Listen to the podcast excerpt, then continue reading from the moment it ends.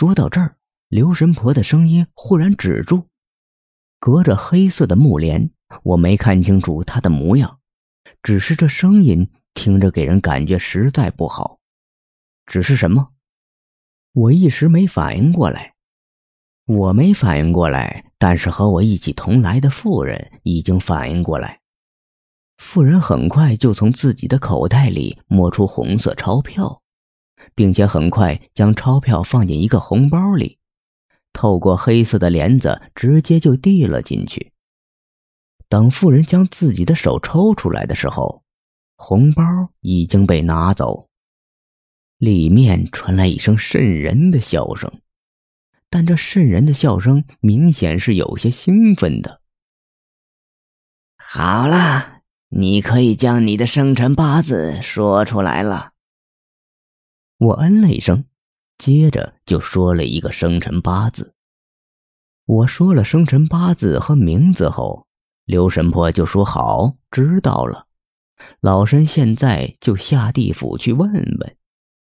妇人的神色有些紧张，还侧着看了我一眼，似乎想看出我在想什么。只是我脸上没有神色波动，一切都很平静。时间分秒的过着。忽然，就在这时候，一阵诡异的风吹来。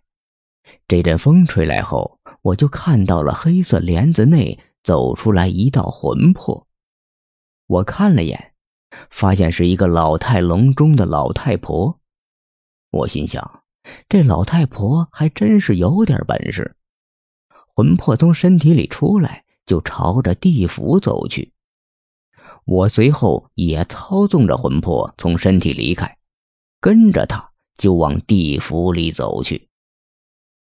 这千百年来，我去地府的次数也不少，早就熟门熟路。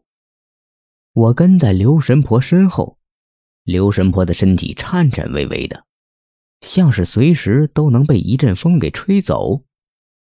我们很快就走到了白骨路。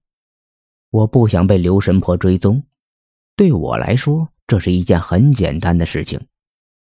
接着，我们就来到了鬼门关。到了鬼门关这边，已经有很多鬼魂排队。一般来说，人死后都需要先登记，才能到地府，到鬼门关口。乡里死的人就到土地爷那里登记，县里死的人就到城隍爷那里登记，依次往上走。所以，此时在这里排队的鬼魂。都是登记过的鬼魂。刘神婆到了鬼门关口，小鬼儿就喝住了刘神婆。刘神婆很快点头哈腰的和鬼差说着话，接着就从自己的袖子里拿出一把钱来。这钱当然不是现实中流通的货币，是死人的钱。鬼差见到了钱后，立马就眉开眼笑，将钱收好。然后直接就将刘神婆给放了进去。一旁排队的鬼魂可能见刘神婆插队进去，立马就不满意，嚷嚷着说：“他怎么不用排队插队进去？”鬼差对鬼魂们可是丝毫不会客气，听着鬼魂抱怨，拿起鞭子就要动手抽人。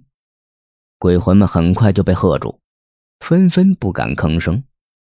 我此时见状，也朝着里面走去。到了门口，一个鬼差气势汹汹的就朝着我走过来，拿着鞭子就要朝我抽来。鞭子刚朝着我抽来，我伸手就抓住了鞭子。鬼差顿时怒了，嚷着说：“